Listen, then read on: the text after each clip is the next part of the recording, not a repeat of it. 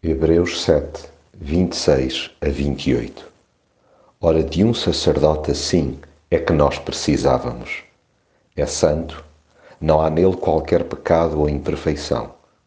Deus separou-o dos pecadores e elevou-o ao mais alto dos céus. Não é como os outros sacerdotes.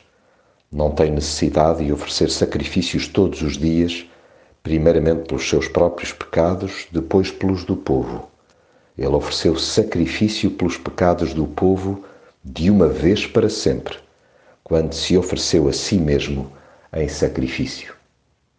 Quem tem Jesus tem tudo. Tanto mais que fora dele não há forma de chegar a Deus. Ele é o intermediário que nós precisávamos. Basta referir logo à cabeça que não há vestígios de nódoas morais ou de qualquer outra índole no seu caráter. O trajeto de Cristo é inteiramente imaculado, sem pontinha de pecado ou imperfeição.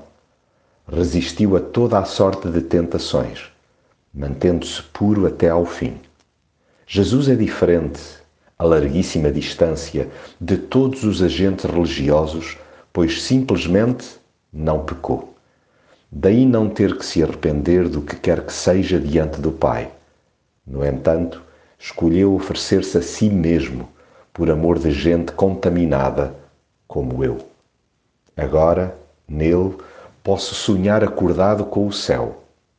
Por causa da sua perfeição, a eternidade deixou de ser uma miragem para ganhar contornos bem reais.